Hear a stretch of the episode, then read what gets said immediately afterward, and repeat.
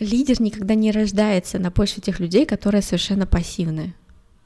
Потому что тогда это будет авторитаризм. Ну, он, конечно, родится, но я думаю, что это немножко не тот вариант, который мы в конце концов хотим, и немножко не христианский вариант, потому что я не вижу, чтобы Христос где-то кому-то как-то заставлял. Ну, то есть это всегда было через свободу и через личную ответственность, и через служение, да.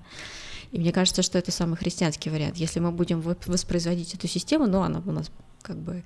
Это наш любимый вариант, мне кажется, чисто культурно, но немножко нездоровый.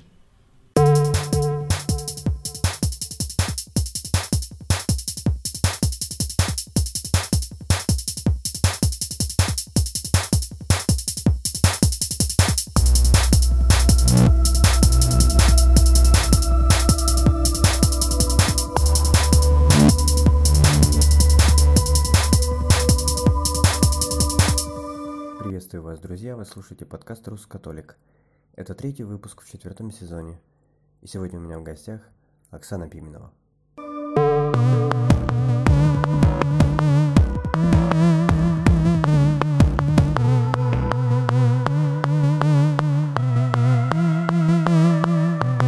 Оксана, привет.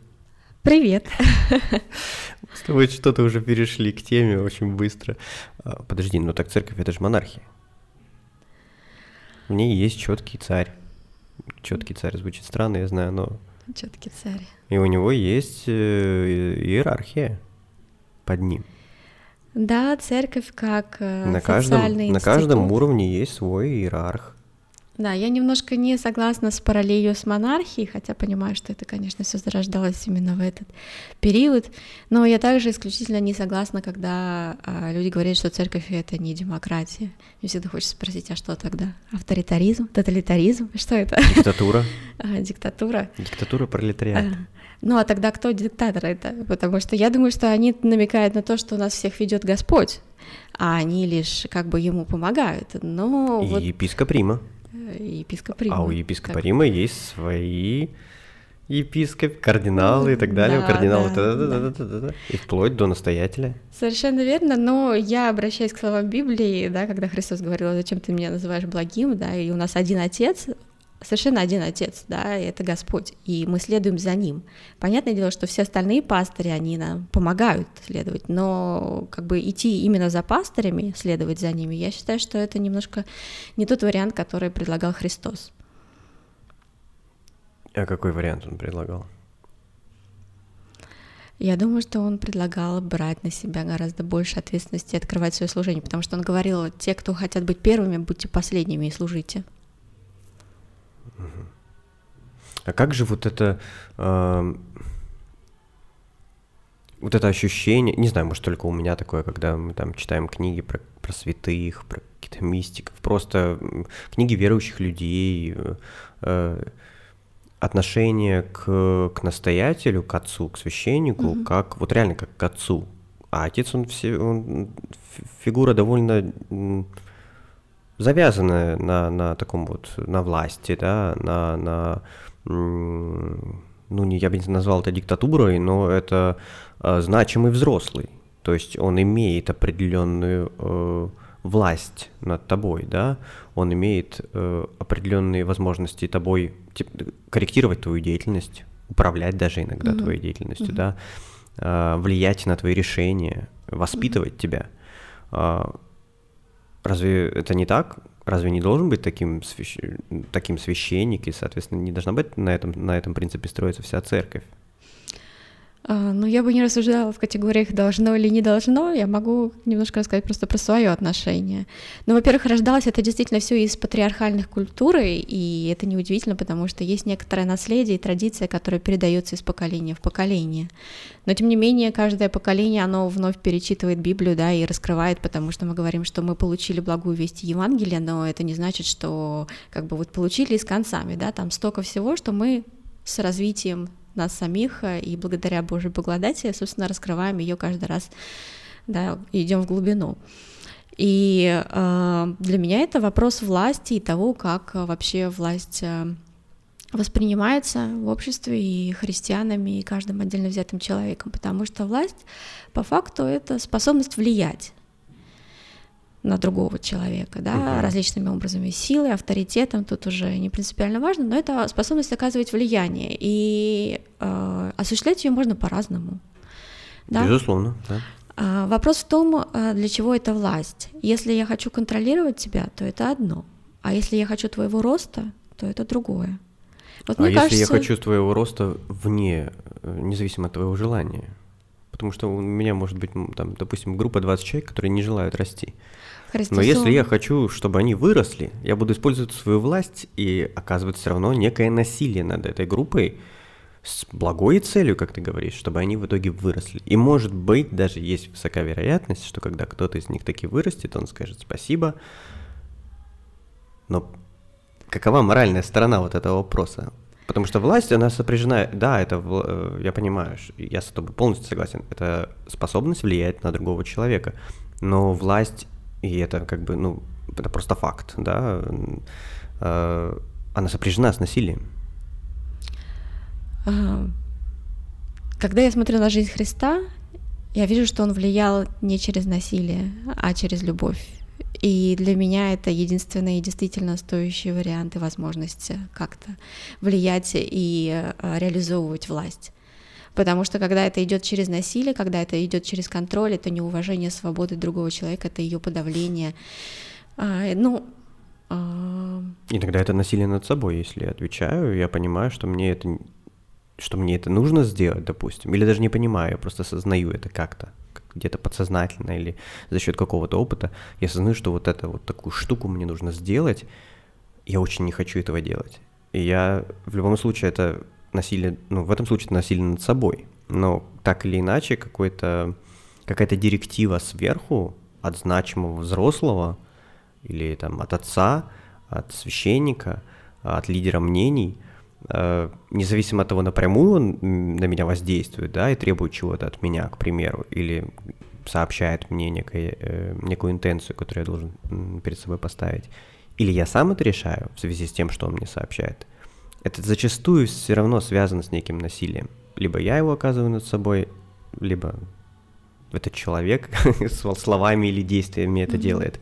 Но насилие так или иначе, оно имманентно, оно заложено в, это, в эти взаимоотношения между родителем и ребенком, может быть, там между священником и паствой, между там, мной, своим эго, да, mm-hmm. и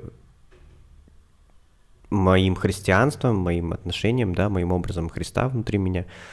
В любом случае вот это вот есть всегда такая борьба, сопряженная с насилием. Как мне кажется, я, может, я ошибаюсь, может, я сейчас только наговорил ерунды. Ну нет, я просто думаю, что у нас здесь немножко разное восприятие насилия, да, содержание насилия, что это такое. Я бы, например, эм, ну, я согласна с тем, что есть всегда некоторые ограничения или есть э, как бы усилие потому чтобы преодолеть какие-то одни свои тенденции, да, и намерения, желания, да, и сделать другое. Для меня это выражается через силу воли, через жертвенность и через свой собственный крест, который человек берет, потому что когда ты э, живешь, то, безусловно, э, жизнь твоя полна самыми разными аспектами, и не всегда только тем, что тебе хочется. Но мне кажется, что это вполне естественно, и когда это делается через любовь, когда это делается с осознанием того, почему я, например, себя ограничиваю, то это перестает быть насилием и даже перестает быть жертвой, потому что это в первую очередь ради блага, ради любви, и тогда это естественно. Ну, то есть, да, то есть мне это, может быть, не хочется и не нравится делать, но это я делаю, потому что я понимаю, что это несет некоторое благо, и это для меня приоритет. То есть это всегда свобода выбора. Я могу сделать что-то, что мне больше нравится и легче будет, да, а могу приложить усилия и поступить по-другому. Почему мне еще интересно то, что ты сказала про, про лидеров и, и то, что мы сейчас с тобой обсудили.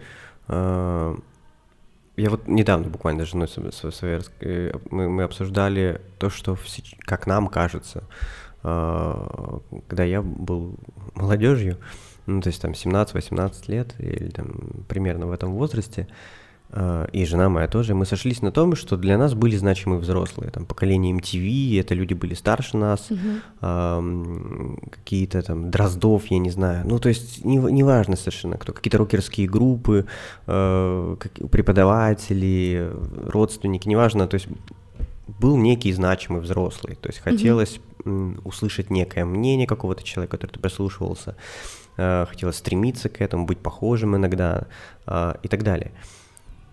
Сейчас я вот вижу, и мне это очень нравилось, и я, честно говоря, я, я наверное, практически убежден, что молодому человеку нравится это. То есть ему хот... очень, ему хотелось бы, чтобы был значимый взрослый, который будет в том да. числе проявлять власть э, не, не слабость, не быть за, по-небратски, знаешь, так типа наравне, а быть кем-то на уровень выше или на несколько uh-huh, уровней uh-huh. выше. Молодому человеку это нравится. Э, я в этом убежден. И сейчас, вот мы с женой в этом сошлись, может, мы ошибаемся, но такой институт, да, значимых взрослых, он как-то сходит на нет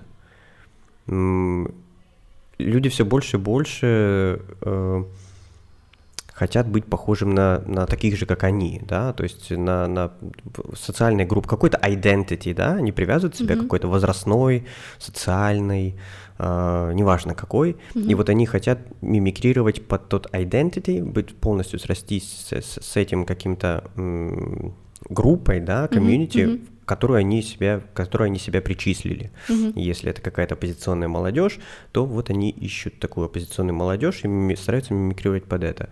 Если они там рэп-культура какая-то, хип-хоп современная культура, то вот там угу. фейсы, угу. фараоны и так далее. И вот это для них значимые люди, которые определяют их identity, да.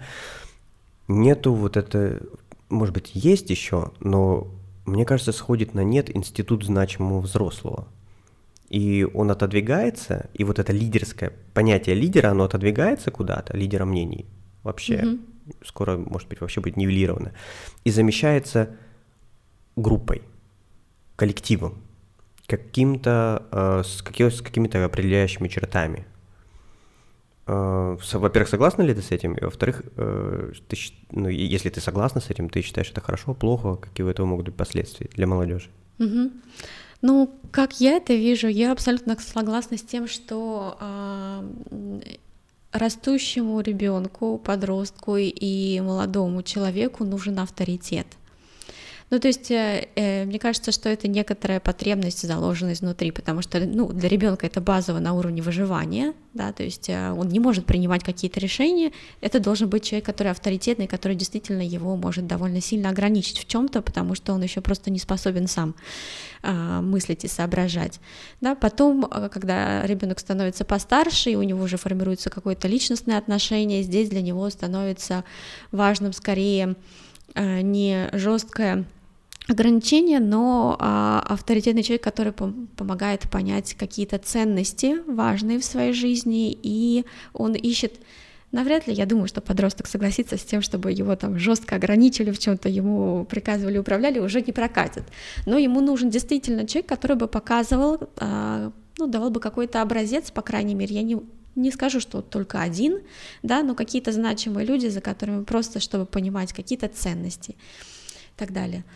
А, значит, ну и, собственно, а, степень того, насколько мы хотим, чтобы нас очень сильно и жестко ограничивали, влияли, она, прошу прощения, уменьшается, соответственно, с нашим ростом, когда мы сами берем контроль. То есть внешний контроль переходит во внутренний контроль, и мы уже, ну, я надеюсь, нуждаемся меньше в том, чтобы кто-то нас жестко ограничивал. Для меня, например, как раз пример того, когда нам требуется именно вот жесткий такой лидер, да, жесткий, ограничивающий, применяющий насилие, вот говорящий, что только так и не так, это признак того, что человек э, не сформировал внутренний контроль, самоконтроль, значит, немножко остался на уровне ребенка, ну, то есть не подрос.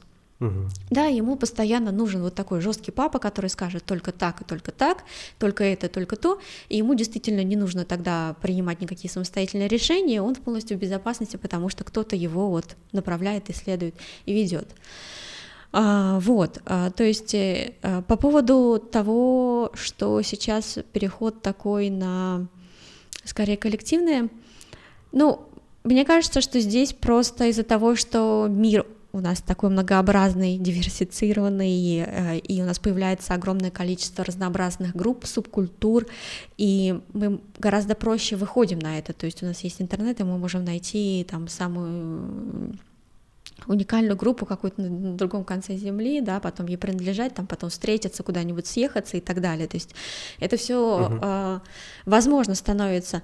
Это не убирает, на мой факт, э, на мой взгляд, э, э, факт того, что э, какой-то значимый человек исчезает. Нет, просто внутри этих же групп появляются эти значимые личности, да, э, и ты следуешь уже и как-то формируешься именно вот в, этой, э, в этом пространстве, которое ты сам себе изначально выбрал. Потому что раньше сказать, что у нас был большой выбор э, принадлежности к той или иной субкультуре или группы, я не могу сказать, да, там типа, ну дети встречались там во дворе играли, да, вот там формировался какой-то лидер, да, там, ну, с семьей больше общались, еще что-то. То есть мы были довольно ограничены в том плане, где бы у нас могли появиться такие значимые взрослые и авторитетные лидеры. Сейчас э, это может происходить э, в самом разном месте, в самых разных местах, и ты волен выбирать в данном случае, за кем следовать. То есть если ты чувствуешь, что вот эта субкультура мне ближе, да, то вот там я буду искать свое место, там я буду реализовываться. То есть для меня это не то, чтобы это такой четкий переход да, от а, каких-то вот отдельных значимых людей, лидеров к коллективному лидерству, а скорее просто вот специфика современного мира, где а, многообразие групп и возможность выбора. Я, я вижу здесь переход на самом деле. Я не помню, где я это вычитал, но это многих э, социологов, философов упоминается прям четкий переход модели когда я, Коля Сыров, хотел быть похож на своего отца. Это был довольно это огромный исторический пласт времени развития человечества. И модель меняется, когда я, Коля Сыров, хочу похожим быть на такого же, как я, по возрасту, на, на своих сверстников.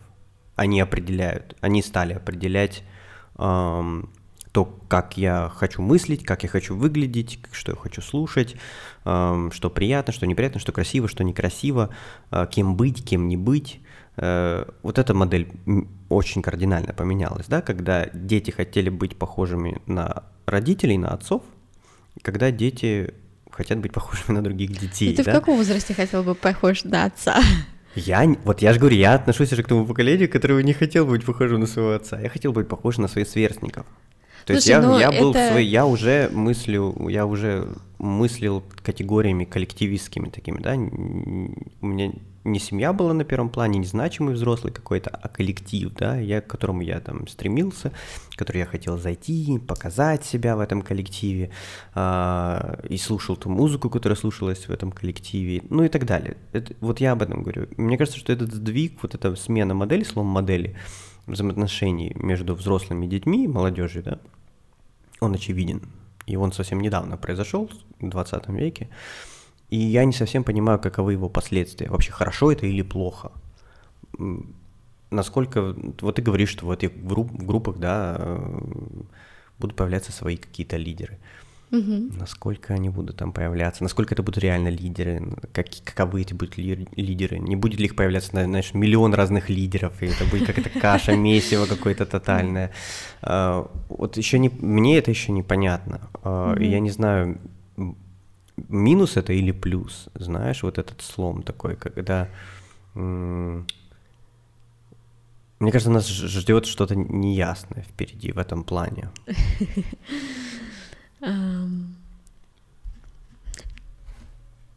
Не знаю, говорить хорошо или плохо. Мне кажется, здесь, если есть э, некоторая реальность, да, если есть, есть некоторый факт, некоторая ситуация, то просто нужно научиться ее принимать и смотреть на то, что это. Для меня, например, подростковый возраст это всегда связано с переключением от семьи к своему же возрасту и коллективу, потому что это те люди, которые меня лучше понимают. И вообще-то, если честно, то можно понять, а, потому что сейчас градация поколений, то есть если раньше поколение это 10 лет, да, то сейчас это все меньше и меньше промежуток, и ты смотришь на человека, который там, скажем, на 2-3 года младше тебя, и ты понимаешь, что он живет там совершенно другой жизнью, вот. Я думаю, что, возможно, это связано и с тем, что дети настолько по-другому, в другом мире живут, чем их родители, Да, Прости меня, мы еще жили, да, наши родители, это родители, которые жили в другом государстве, да, мы же по другим правилам, другая экономика, политическая система отношений. Сейчас накладывается еще и технологический рост, да, все вот это вот, э, что э, там, я еще помню, когда у нас появились мобильные телефоны, а здесь уже поколение людей, детей, которые, собственно, с детства с этими мобильными телефонами общаются. Безусловно, я думаю, что вот это разница, она делает, э, ну, больше переключает на тех людей, на те группы, которые тебе больше понятны, потому что недопонимание между взрослыми и детьми, оно может увеличиться. Этот конфликт поколений, да, который был. ну, не знаю, не все так однозначно, потому что можно наблюдать одновременно разные тенденции, хорошо это плохо. Я думаю, что с этим просто надо как-то учиться жить э, и понимать. Я лидеров, ну, то, что связано с лидерством, это не может здесь так, чтобы везде все поголовно стали лидерами. Сейчас, правда, это популярно, школа лидерства. Они вот везде на каждом, говорю, да. на каждом углу каждый лидеров. хочет воспитать в своем ребенке лидера, или каждый хочет стать лидером, да, еще какие-то такие вещи. Но надо понимать, что это ну, нереалистично, и не бывает такое. Более того, э, я с подозрением отношусь к тем людям, которые сами хотят стать лидерами. вот. То есть э, лидеры — это, э, ну, конечно, в авторитарном плане это тот человек, который сам решил, что я буду лидером, я буду всех вести, я такой крутой. Вот. Ну хорошо, если у него получается найти тех, которые просто вот э, хотят следовать э, именно за ним по разным причинам. А так для меня настоящий лидер — это тот лидер, э, который, которого выбрали. Ну то есть... Э, а как же Христос? Христос, он Бог. Да, это э, в том-то... Ну, человек. Бог и человек. Я думаю, что несмотря на то, что он выбрал своих учеников, в то же время и его постоянно выбирали ученики, потому что кто-то от него отошел, кто-то за ним не пошел, а кто-то с ним остался, да, и проходил через то, что проходил. Вот. А, мне кажется, что здесь, конечно, а, переплетается божественное и человеческое, и это для меня особый, ну, то есть особый пример. В жизни я думаю, что как бы, когда мы говорим исключительно на уровне человеческом, в котором присутствует божественное да, в каждом из нас, то здесь немножко другие, мне кажется, законы действуют. Ты демократ. Ну, смотри, какой, что ты вкладываешь в это понятие, потому что всегда, когда мне задают какие-то такие вот, ты либерал, ты демократ, ты консерватор, да, вот что это, что Ну, как это ты себя определяешь? А, честно, я себя никак особенно не определяю. Угу. Я, честно, ну, по своему складу характера, я, может быть, более консервативный человек во многих взглядах, во многих вещах. Но ты за избирательную, честно, избирательную, за избранную власть. На любой позиции, как я понимаю, да? Ну, то есть человек должен не, не, не рваться к власти, не стремиться к власти, а он должен рождаться внутри определенного. Ну, если это не физическое какое-то, то это должен быть главный какой-то крутой физик, которого все выберут, так однажды придут к нему в кабинет. Анатолий Иванович, мы выбрали вас директором э, нашего НИИ. Если это там какая-то христианская община, то придут и скажут там, Оксана, ты та та та та та та если там еще что-то, вот ты об этом да, говоришь. Я, я поняла, понимаю? я поняла, что ты вкладываешь в это понятие. Да, э, я скажу так, что я считаю, что это более естественный способ, а, когда люди выбирают да, того, кто э, их ведет. Но я думаю, что это, честно говоря, как правило, если ты смотришь, ну, на мой взгляд, во-первых, я против того, что должен или не должен. Есть и те, и другие модели, они всегда присутствовали, присутствуют. Вопрос в том, а какой плод они эти модели приносят. Да, потому что когда человек отдельно рвется к власти и хочет э, да, кого-то вести, у меня вопрос всегда, как бы, во-первых, что у него там, что его мотивирует в том, чтобы как он это делал. вот, а, значит, а потом а, к чему это приведет, да, и так далее. Мне кажется, что естественно, Бывает же такое, бывает формальный лидер, а бывает неформальный лидер, просто тот, за кем следуют люди. Мне кажется, что это более естественное лидерство, да, потому что есть что-то в человеке, что привлекает других, или что-то в человеке, что, может быть, не из личности его рождается, а из того, что он какой-то процесс умеет, ну, возглавить. Грубо говоря, ему предлагают, то есть вот я вижу эту модель именно так, что да, мы свободные и ответственные, но мы понимаем, что для того, чтобы какие-то вещи реализовывать, должен быть человек, который берет на себя ряд функций и обязанностей, которые нет у других, да, потому что если вот мы совершенно так вот все это вместе как... будем решать, то это будет хаос. Но это скорее модератор, это скорее... Администратор, администратор. да. Это, это как Моисей и Аарон, это, знаешь, это, Моисей это, лидер, а его брат это менеджер. Ну, для меня это вопрос служения, да, потому что а, вопрос лидерства, он может упираться в личные качества и харизму, а может упираться в общее дело и служение. И для меня это гораздо более близкая модель, чем а, модель, когда вот я такой крутой, вот у меня есть какие-то характеристики и так далее, и вот люди просто ко мне тянутся. Такие есть. Я, наверное, просто эта модель мне не близка, потому что я в силу своей личности, то есть э, никогда не была таким лидером, не буду и вообще не думала. А, но... Просто не умеешь себя продать наверное. Но если говорить в терминах современного мира, я даже не хочу себя продавать. Зачем? Ну, то есть зачем это?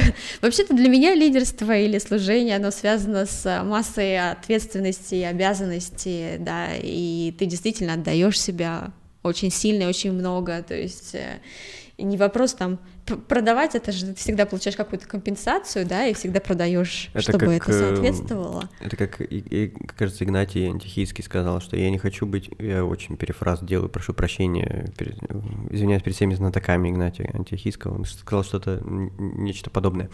Я не хочу называться э, христианином, я хочу им быть. Поэтому я сначала постараюсь, типа, попытаюсь стать христианином, а потом ко мне как бы и имя придет. Mm-hmm. Наверное, что-то здесь и про лидера аналогичное, да, то есть я сначала стану лидером, а потом, если меня да. Если я им окажусь, если вот это слово лидер, оно будет соответствовать тому, что я делаю, ну и ну да. бог с ним, ну и слава богу. Да. Ну, то есть я не верю в самопровозглашенных лидеров.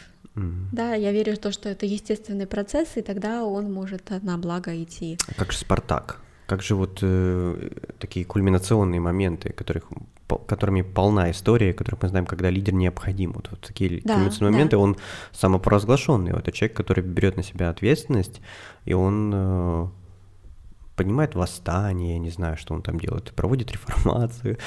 А, Но это всегда лидер, которого не поддерживают другие люди, да, это всегда не, не лидер.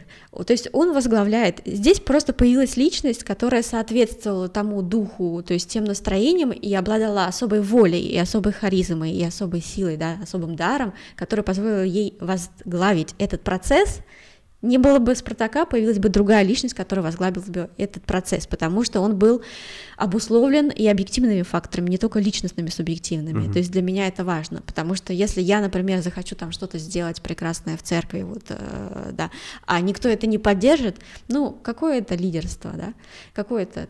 Здесь нужно понимать, что именно лидер это тот человек, который еще хорошо довольно видит ситуацию, чувствует ее, понимает, какие настроения и может э, направлять просто те процессы, которые так есть, ту энергию, которая так есть. То есть он немножко так канализирует, да, немножко как это, это делает более четким, оформленным, потому что люди, ну, ну, потому что мы так нуждаемся, да, в этом, в том, чтобы что-то, что есть и находится, оно было канализировано. Обычно это особые люди, которые могут действительно в силу своих личностных характеристик это сделать.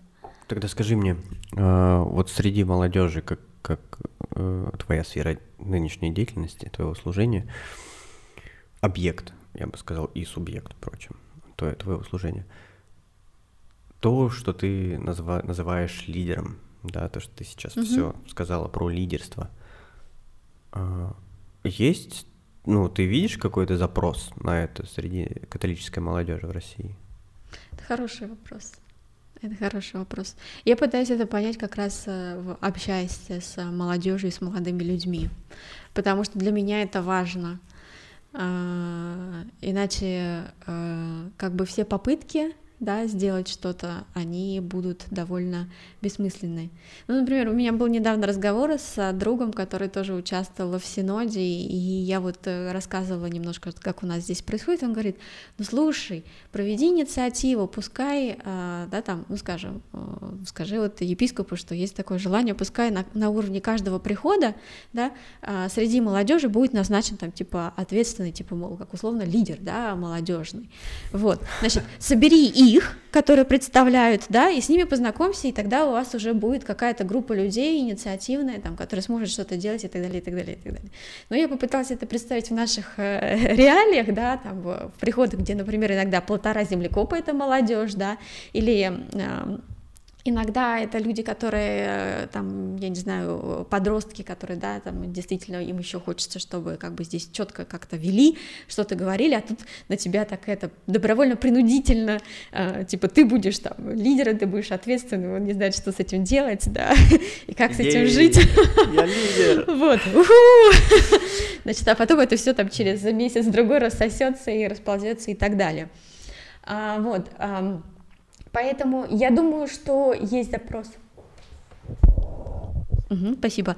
Я думаю, что есть запрос на то, чтобы молодежи осознавать свою субъектность, то есть как отдельную группу, и для этого хорошо было бы, конечно же, сплачивать молодежь на уровне, а, ну то есть Э, деканатов и епархии и так далее, да, то есть чтобы было такое ощущение, что вот я там, может быть, нас двое в, этой, в этом приходе, но, но вообще-то я принадлежу к гораздо больше группе, вот, потому что эм, можно тогда предлагать какие-то инициативы и слушать инициативы и смотреть как естественным образом кто-то будет брать на себя больше ответственности, кто-то, скажем, будет больше следовать, и лидерство будет рождаться естественным образом. А, ну, конечно, это такая некоторая идея.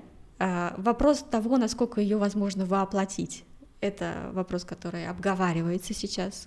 И, в общем-то, если у вас, э, слушатели, есть какие-то идеи по этому поводу, то вы можете их предложить, написать, потому что я с удовольствием выслушаю э, все соображения.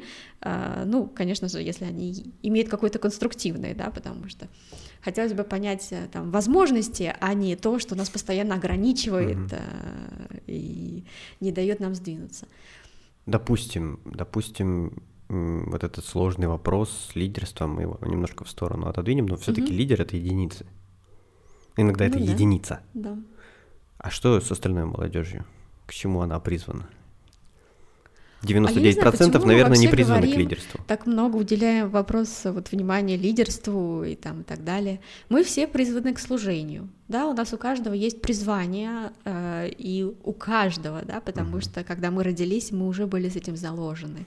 И вопрос нашей жизни это в том, чтобы полностью это призвание раскрыть. Чем, отли- чем отличается служение молодежи от служения не молодежи?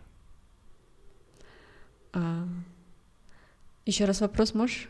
ну вот служение, к чему призвана молодежь, да, молодежь представлена каким-то лидером, есть, э, вот есть молодежь в приходе или в епархии, допустим, да, она как-то представлена, допустим, представлена, во-первых, тобой представлена, да, она как какое-то, как какая-то группа, как ты только что употребила uh-huh, слово. Uh-huh. К чему призваны 99% этой молодежи, кроме лидера? Вот в чем заключается их служение? Okay, зачем, они, зачем они выделены в я отдельную группу? Я поняла вопрос. А, значит так, а, когда мы говорим про призвание, призвание это всегда личное индивидуальное призвание, uh-huh. да, нельзя, ну это мой взгляд, может быть кто-то может с этим поспорить, нету такого общего призвания молодежи, да, что вот молодежь так а далее. жаль. Вот. А, есть, потому что молодежь, она тоже очень разнообразна. И я думаю, что здесь вопрос в том, чтобы, с одной стороны, раскрывать свое собственное призвание, да, но ни одно призвание, оно не может быть в отрыве вообще от взаимодействия с другими людьми и от э, принадлежности к э, какой-то группе. Mm-hmm. Ну, то есть... Э, к общине. Там, к общине, да. И когда человек раскрывает свое собственное призвание, он в конечном итоге раскрывает его не абстрактно, да, сам собой, там, я не знаю, у себя в квартире, в комнате или там потом этим живет. Он вообще-то это раскрывает вместе с другими людьми, с взаимодействием с ними, и так рождается служение. Поэтому он там находит, например, свое призвание в том, чтобы а, министрировать и помогать, да, и то есть это тоже часть. Я не говорю, что это вот знаешь, вот только этим человеку надо заниматься, да, потому что наше призвание, оно тоже как капуста, оно состоит и э, многослойно из разной деятельности, в которую мы вовлекаемся, и в конечном итоге это все ведет к э, тому, что мы призваны все к любви, к счастью, и такие абстрактные понятия, они просто потом как-то помогают, ну, то есть это корень, но в конце концов это все вот облечено в какую-то деятельность, которую мы делаем. И в итоге а, каждый находит какое-то свое место в церкви и в миру, безусловно, а, где он может свое призвание реализовывать. А, остальная молодежь вообще для меня молодость это а, тот период, почему можно эту отдельно группу выделить, да? Потому что это как раз тот период, когда поиск какого-то своего места или формы призвания а, является некоторым приоритетом жизни. Угу. Это не значит, что если человек нашел свое призвание, нашел форму, скажем, да, или понял, что я, например, а, призван создать семью и заниматься этой деятельностью, там, своей профессиональной деятельностью, да, там, и так помогать церкви и так далее, что на этом все закончилось. Нет, возрастание, потом и формация, она идет внутри этого призвания, потому что там еще много чего раскрывается, это только начало, инициация. Но вот молодость это тот, это тот период, как раз, когда некоторые общие ориентиры жизни, направления жизни а, становятся главной задачей, то есть э, главным вызовом, наверное, чтобы вот ответить на этот вопрос, да, кто я, какое мое место, да, а, в церкви, в мире, и то есть э, к чему меня призывает Господь, в каком направлении я могу служить. И поэтому можно выделить отдельно эту группу. И а, лидер в этом плане это лишь человек, у которого тоже есть некоторое свое служение, которое помогает аккумулировать а, ту энергию молодежи, которая у нее есть. Помогает как-то что-то найти, а, понять, какие есть возможности, какое есть пространство, да. То есть для меня это именно в таких вариантах видится. Хорошо, но как все-таки как выделение в группу помогает мне? Ну да, я согласен с тем, что этот период взросления, да, uh-huh, uh-huh. А, то, что мы, кстати, молодежь, она какой, какие у тебя рамки возрастные? молодежи? А... Давай выберем какие-нибудь. Хорошо, ну я условно воспринимаю молодежь это от, ну где-то, наверное, понятное дело, плюс-минус там, да, uh-huh. один-два года каждый по-разному формируется от 15 до 30 лет, плюс эта молодежь а, неоднородна, потому что как минимум я бы выделяла группу подростков и молодых взрослых, ну то есть а, более старшую молодежь однозначно. Uh-huh. Это такой интенсивный период потребления информации, ну, когда да. ты хочешь делиться, когда ты хочешь показать себя, когда ты хочешь достигнуть чего-то, когда ты определяешься со своим призванием, с тем, кем ты хочешь быть, что ты хочешь привнести в свою жизнь, в жизнь своих близких, когда в мир и так далее, это, да. как ты хочешь заполонить мир, э, превратить его в одну Канаду счастливую. Не хочешь как ты призван, да, как ты призван, сделать, да. да, потому что это не моя хотелка. Как объединение этой молодежи в группу способствует этому? Зачем ради этого? Я понимаю, что это, это просто факт, так было всегда. То есть дорогу молодым. Это для этого не надо ну, создавать партию молодежи, чтобы понять очевидную вещь. Как вот как э, создание объединения в группу, да, какую-то, да, принадлежность на, если условно официальном каком-то уровне, хотя бы на уровне языка, да, то есть угу. как это способствует? А, есть несколько моментов. Во-первых, это не сама цель, да, это лишь форма, и это некоторое условие, которое, возможно, создает более благоприятное ощущение. Я против того, чтобы эту группу исключительно изолировать, да, то есть э, мы ее выделяем, но мы оставляем ее внутри. Почему это важно? Потому что, например, а, какие-то встречи, какие-то духовные упражнения, какие-то поездки и так далее, они могут проводиться для этой возрастной группы именно с учетом того, что, а, скажем, какие-то вопросы их интересуют больше, да, какие-то вопросы для них острее, чем для других возрастных групп. Ну, например, навряд ли там, я не знаю, какие-то вопросы, связанные э, с ну, ну, так вот даже на скидку, может быть, и не скажу, потому что здесь нужно глубже копать э, какую-то конкретную формулировку, да, но я больше чем уверена, что есть такое, что больше интересует молодежь, да, там, как определенную группу людей. Эм, и что еще? То есть это то, что можно предложить для определенной у меня, группы. Извини, у меня на скидку сразу три варианта. Они обычно идут вместе. Ну, окей, окей, правильно. Вот, а, значит, это то, что можно предложить, да, определенной группы. Потом, а, я думаю, что есть естественное стремление, как мы вначале говорили, о том, чтобы быть с той же возрастной группой, потому что у вас есть некоторые общие интересы, и вы хотите их разделять, то есть вы хотите общаться да, о чем-то, что вас сближает.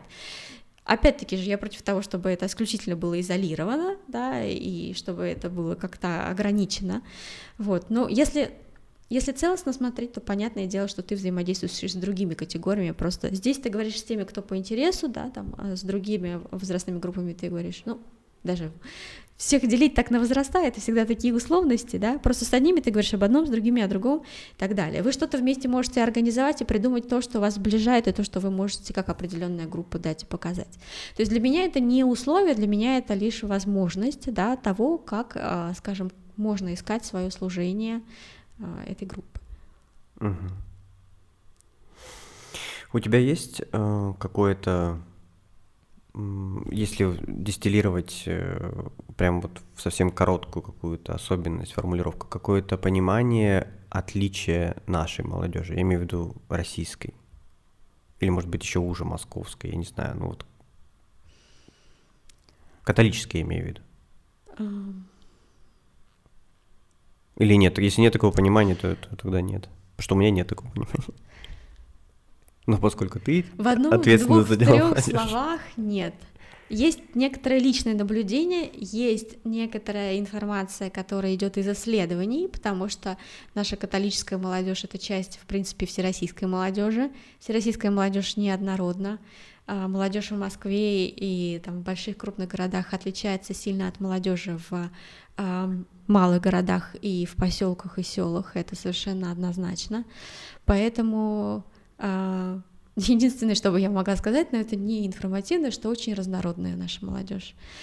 Я думаю, что на нашу молодежь также действует некоторые культурные особенности, да, культурный контекст, в котором мы находимся все. Это и наш бэкграунд, это наше прошлое некоторое, да, то есть э, прошлое наших родителей. Хотя интересно, на мой взгляд, то, что сейчас, наверное, те, кто, кому 18 лет, они уже от этого более свободны. То есть потому, как себя выражает молодежь такого возраста, мне кажется, что на них это уже влияет, безусловно, но не так, как влияло на, например, наше поколение. Вот. Ну, конкретных вещей нет. У меня еще два технических вопроса, и, и все. Хорошо. Я тебя отпущу. Хорошо. А, ты одинокий волк в своем служении, и, или у тебя будет какая-то, планируется какая-то команда, какая-то угу, кто-то, кто будет вместе с тобой служить и, и работать? Я mm-hmm. понимаю, что вот это твоя мифическая история про то, что в каждом приходе как грибы такие появятся да, да, да. молодежные лидеры.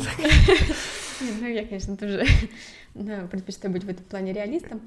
А, значит, э, есть два аспекта. А, первый — это то, что, во-первых, я уже не одна. Надо понимать, что э, Э, у меня тоже был определенный рост в служении, наверное, то, как э, все получилось. То есть э, многие, наверное, думают, что моя история такова, что вот я съездила, и меня сразу назначили. Значит, и кто это вообще за человек, и вообще почему она, и она нас совсем не представляет. А, да, может быть, я со многими не знакома, но а, как бы это тоже было не с бухты-барахты, есть определенные да, условия, есть определенный путь. Вот, а, значит, и в том числе этот путь связан с а, молодежным советом при епископе, потому что есть несколько молодых а, людей, которые, ну, традиционно участвовали во встречах молодежи с епископом, и где как-то тоже формируясь, им было предложено, ну, в процессе формирования, им было предложено, скажем, взять на себя часть ответственности по организации этих встреч и некоторых других мероприятий. Угу. Поэтому есть этот молодежный совет, да, который, э, безусловно, формирует именно сам епископ, и он э, предлагает участникам быть там. Вот, эм, то есть поэтому есть эта команда, которая и мне была предложена епископ, да, потому что он сказал, что да, у тебя есть служение, но вот я предлагаю также Э, и я только за, потому что я считаю, что один в поле не воин, вот, и что какие-то вещи, которые у меня есть одни таланты, у других людей есть другие таланты. Я думаю, что только совместно мы можем как-то служить. Но то, что мне хотелось бы еще, и то, что есть как некоторое предложение с моей стороны, и это предложение сейчас обсуждается, И то, что я получаю как некоторые запросы от некоторых других людей, это создать какую-то другую структуру или не структуру, то есть какое-то пространство, возможности, место для того, чтобы э, там могла как раз наиболее активная молодежь э, какие-то вещи именно на том уровне, э, да, как бы такой совместной организации, да, может быть, менее иерархичная структура, то есть э, уже больше не по назначению, скажем, и по предложению со стороны э, епископа, да, или э, человека в этом плане наделенного властью, а просто э, тех людей, которые сами бы хотели больше проявлять инициативу и участвовать в каких-то проектах. Вот что-то такое есть сейчас, как некоторые идеи. Ну и также я всегда только за, если кто-то хочет со мной завязать какие-то в этом плане контакты и поделиться, как у них там в приходе или еще что-то, быть на связи, потому что у меня тоже сейчас получается так, что а, я поучаствовала в Синоде, у нас там завязались определенные связи с той молодежью, которая есть. Часто это молодежь, которая там, я уже говорила, президенты своих движений молодежных или кто-то ответственный и так далее. У них есть международные проекты, у них есть какие-то приглашения, у них есть какие-то uh идеи, предложения, в которых мы также можем участвовать. Да? И я получаю напрямую информацию от них, а не от э, других скажем, иерарха церкви, и я могу эту информацию транслировать. То есть, вот, поэтому, естественно, было бы хорошо, если бы были бы такие вещи. Последний вопрос. Помимо того, что все знают, ну, по крайней мере, я надеюсь, что все знают, ты неоднократно участвовал в мероприятиях на эту тему, что ты была представителем э, вместе с нашим епископом Павлом на Синоде. Э, помимо этого опыта, э, на что ты планируешь опираться в, своей, в своем служении, в своей работе. Я имею в виду любой иной опыт э, людей, э, документы, э, все, что... Есть у тебя понимание, на что ты будешь опираться? Да. А... Да, Святой Дух и в первую очередь. Да, безусловно, я себя считаю э, как бы человеком, прошедшим формацию Синода, да, для меня это действительно было какое-то такое обращение своеобразное, и тот дух, который там пропитался как личный опыт, и то, что там как в качестве документов выражено, да, это то, на что есть опора. Кстати, вот 25 марта будет анонсировано как раз апостольское послание а, Папы Франциска по результатам этого синода, и я жду с нетерпением, потому что, безусловно, это будет некоторое официальное предложение церкви о том, как а, взаимодействовать с молодежью вообще, что и как. И, конечно, мне очень интересно, потому что мы подавали одну информацию ему, то есть все то, что было сделано там, это был, было наше такое плод и предложение, а он теперь нам дает такой фидбэк, который, по идее, будет как некоторое дальнейшее а, значит, а, продолжение синода, я надеюсь, это подтер... под толкнет этот процесс и в поместных церквях как-то реализовываться, то есть проводить какие-то изменения. Поэтому это, безусловно, некоторые а, официальные документы Синода, это послание Папы, я очень люблю его послание к молодежи, а, потому что они всегда очень вдохновляют и как-то реально меня трогают. Вот. Э, и, безусловно, есть еще у нас вот эта группа наша аудиторов, команда молодежи, которая постоянно делится какой-то информацией о том, как у них это. Э, и я так полагаю, что мы тоже все сформированы в этом духе, немножко сейчас мыслим одинаково, и это становится для нас обогащающей почвой э, для того, чтобы как-то продолжать подпитываться через это и нести идеи нас на места, потому что я понимаю, что они могут быть по-разному встречены. Спасибо тебе большое, Оксана. Тебе спасибо, что пригласила.